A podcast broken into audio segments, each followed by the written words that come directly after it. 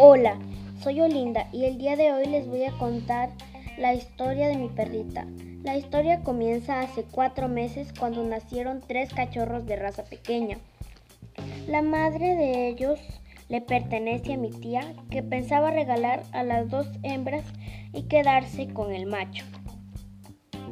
Elegí la más grande ya que me di cuenta de que iba a ser tranquila.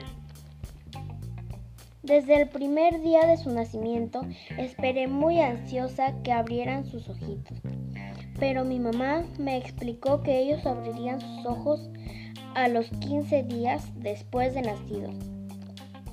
Entendí que debía esperar y fueron largos días para mí, pero un día noté que uno de los perritos tenía un ojo abierto y fui rápidamente a llamar a mi tía. Luego ella dijo que ya era tiempo de que los abrieran.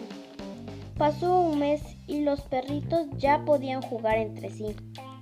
No con nosotros porque eran muy pequeños, aunque sí los podíamos cargar, ellos seguían tomando leche y ya los estábamos acostumbrando a tomar sopa. Mi perrita era muy linda y después de comer prefería dormir que jugar con sus hermanitos. Ella conforme crecía era más tierna.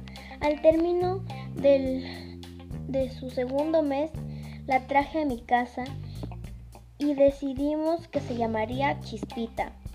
Yo estaba muy alegre.